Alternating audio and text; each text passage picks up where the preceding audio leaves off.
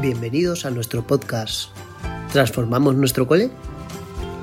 En el que juntos de la mano conoceremos cómo podemos paso a paso mejorar nuestra escuela.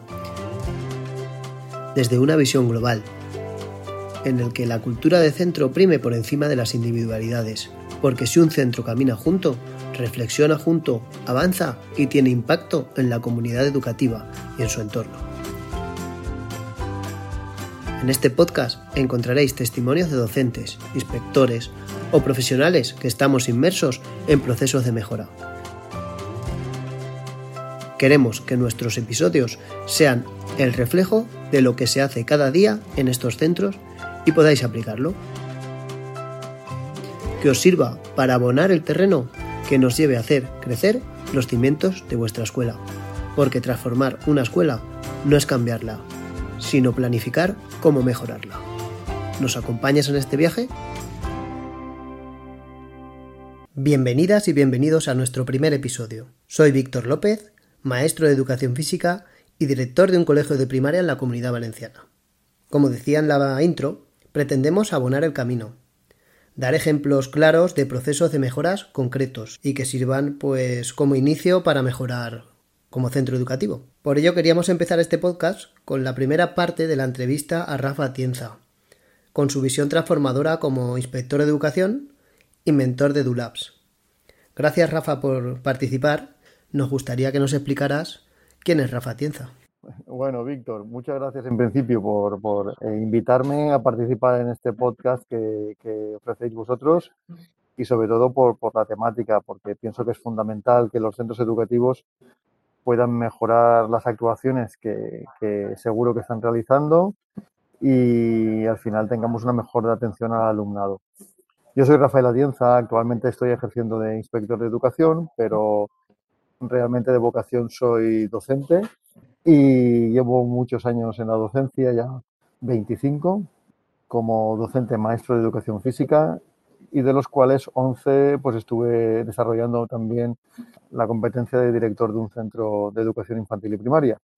Así que bueno, pues eh, esa experiencia que uno tiene como docente y que uno tiene como, como director y ahora una visión más amplia de la inspección, pues eh, te hace ver la necesidad de mejorar actuaciones que realizamos en los centros, no porque se hagan mal, sino porque como todo proceso en la vida, pues debe tener un proceso de mejora. Totalmente de acuerdo, Rafa. Tenemos dos preguntas claves en este podcast que nos gustaría que nos contestaras. La primera sería, ¿qué entiendes por transformación? Y la segunda, ¿por dónde deberíamos empezar? Muy bien, bueno, son dos preguntas eh, con mucho calado, vamos a ver. La primera, ¿qué se entiende por transformación? Eh, a veces cuando, cuando el término transformación parece ser que todo lo que estamos haciendo lo estamos haciendo mal y tenemos que darle la vuelta al centro. Y no es cierto, los centros educativos hacen muchas cosas y además hacen muchas cosas muy bien.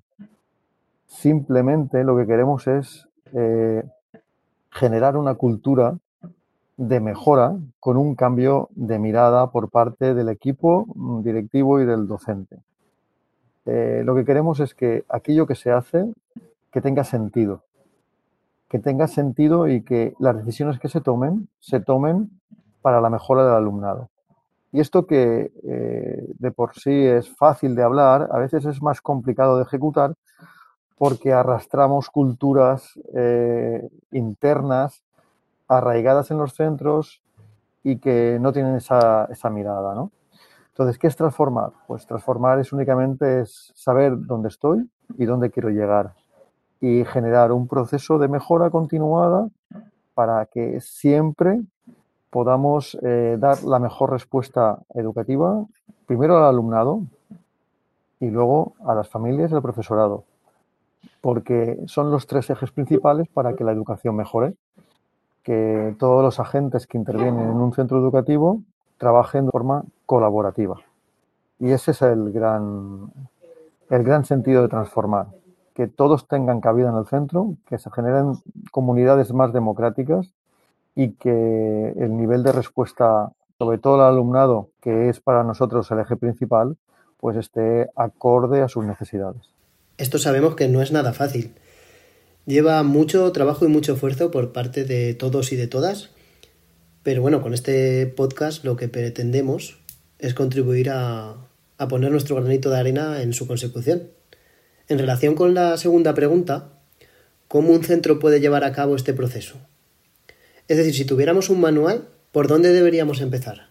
Cualquier proceso de cambio, proceso de transformación, pues requiere, en primer lugar, tener una voluntad. Y entonces, ¿por dónde empezar? Por generar esa voluntad. Eh, tenemos que eh, generar aspectos que puedan alinear las miradas. Y para eso mm, nosotros hemos establecido un, un concepto que le llamamos preliminares. ¿Por dónde empezar? Pues bueno, empezar un poco por tener el conocimiento de la necesidad.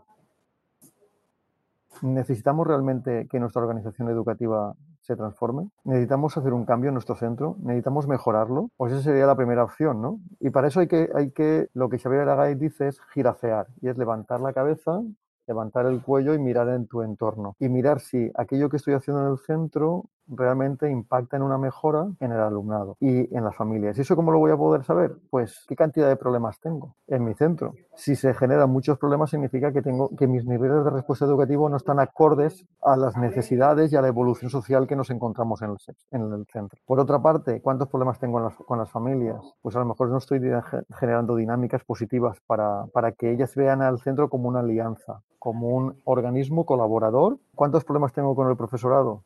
Esas preguntas son las que nos tenemos que hacer para ver si hay necesidad o no hay necesidad. Una vez que yo tengo todo esto claro, el segundo paso que, acordamos, pues el realizar un conocimiento de lo que dice la norma también. Y a partir de aquí empezamos lo que sería un análisis de nuestro entorno. Sería realizar una herramienta que está muy, muy detallada en, este, en, el ámbito de la, en el ámbito sobre todo de la gestión empresarial, pero que se ha introducido cada vez más en el ámbito educativo, que sería hacer un DAFO, donde nos debemos como claustro hacer muchas preguntas sobre cómo está funcionando la convivencia, cómo está funcionando el fomento lector, cómo está funcionando la organización y funcionamiento del centro.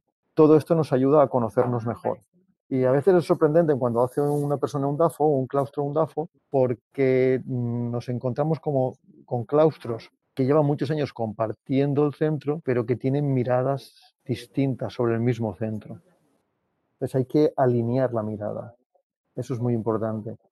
Generar, acordar, consensuar cómo es el centro actualmente y realmente ver cómo, cómo, estamos trabajando en él. Cuando ya tenemos el DAFO, habría que iniciar un proceso que sería el CAME. Y el CAME no es otra cosa que dar respuesta a las dificultades que hemos analizado en el, en el DAFO. Esas dificultades no pueden quedarse ahí, no podemos analizar, saber que están siendo un problema y quedarnos en ellas, sino que debemos darle una solución. Pero las soluciones hay que darlas, darlas desde un punto de vista colaborativo, participativo, democrático. Es el claustro el que debe ver la visión de cómo realizarlo. Siguiente pauta, bueno, pues yo ya tengo un DAFO, tengo un CAME y ahora empezamos a trabajar la misión, qué centro queremos ser, la visión y qué valores nos, va, nos vamos a, o nos van a caracterizar, que serían los valores. Toda toma de decisiones que, que realicemos posterior a este misión, visión, valores van a actuar o van a fortalecer el resto de decisiones. Cuando ya tengamos todo, todo este pilar, empezaremos a construir lo que para mí es el eje principal de cualquier centro, el documento marco, el documento guía que nos tiene que dar las pautas para trabajar en la mejora y es el proyecto educativo de centro. El proyecto educativo de centro muchas veces se asocia a un documento inútil, burocrático y de poca utilidad y bajo nuestro punto de vista mm, esos conceptos se generan porque no le hemos dado la oportunidad de ser un documento que sea reflexionado y debatido por parte del claustro y de la comunidad para construir algo que mm, nos sea útil en el día a día, útil en la toma de decisiones. El PEC es muy amplio y se compone de muchos planes y programas, pero lo primero que hay que construir es qué objetivos nos planteamos. Y estos objetivos deben estar alineados con el perfil de salida del alumno y con los diferentes planes. ¿Qué competencias tiene que tener nuestro alumnado cuando finalice, cuando finalice la etapa. Para poder conseguir esas competencias, ese, perfil de salida de alumno, hará falta que se desarrolle a través de los diferentes planes y programas. Una vez tengo claro el perfil en el desarrollo de los diferentes planes y programas, habría que acordar en los claustros qué actuaciones o intervenciones educativas se desarrollan para que realmente al alumno le impacte en primera medida eh, todo lo que se desarrolle para conseguir que tenga esa competencia. Es decir, si yo quiero ese plan, si yo quiero conseguir una conciencia medioambiental y me lo voy a conseguir con el desarrollo del plan medioambiental del centro, tendré que acordar qué actuaciones debo desarrollar en ese plan medioambiental para que el alumno año tras año vaya adquiriendo esa conciencia. Por ejemplo, pues un, huerto escolar, trabajo mm, de reciclaje, movilidad sostenible. El proyecto de programación cuenta 50, por ejemplo por ejemplo, son actuaciones que acordamos en el centro. Debemos saber cada actuación, quién la va a desarrollar y cómo la va a desarrollar. El proyecto se debe desarrollar para que tenga impacto en todo el proceso educativo del centro, es decir, desde infantil 3 años hasta sexto de primaria, siempre debe haber proyectos que interactúen en ellos y que le ayuden a la mejora. Y hasta aquí la primera parte de la entrevista con Rafa Tienza. Esperamos que os haya gustado y que os haya aportado su visión de la necesidad de mejorar y que para poder llevar a cabo una mejora debemos trabajar en conjunto. Para ello debemos fomentar la reflexión pedagógica en los centros. Esto nos llevará a tener que realizar un DAFO y posteriormente un CAME para desarrollar nuestra misión, visión, valores. Nos ha recordado la importancia de la cultura de centro y que todas y todos debemos remar en la misma dirección. Para que nuestras actuaciones tengan impacto, Debemos actuar en conjunto y no como islas cada uno en nuestras aulas. Hasta el siguiente capítulo. Esperamos que hayáis llenado un poquito más vuestras mochilas de conocimiento y os haya impulsado a buscar un aspecto donde podemos mejorar.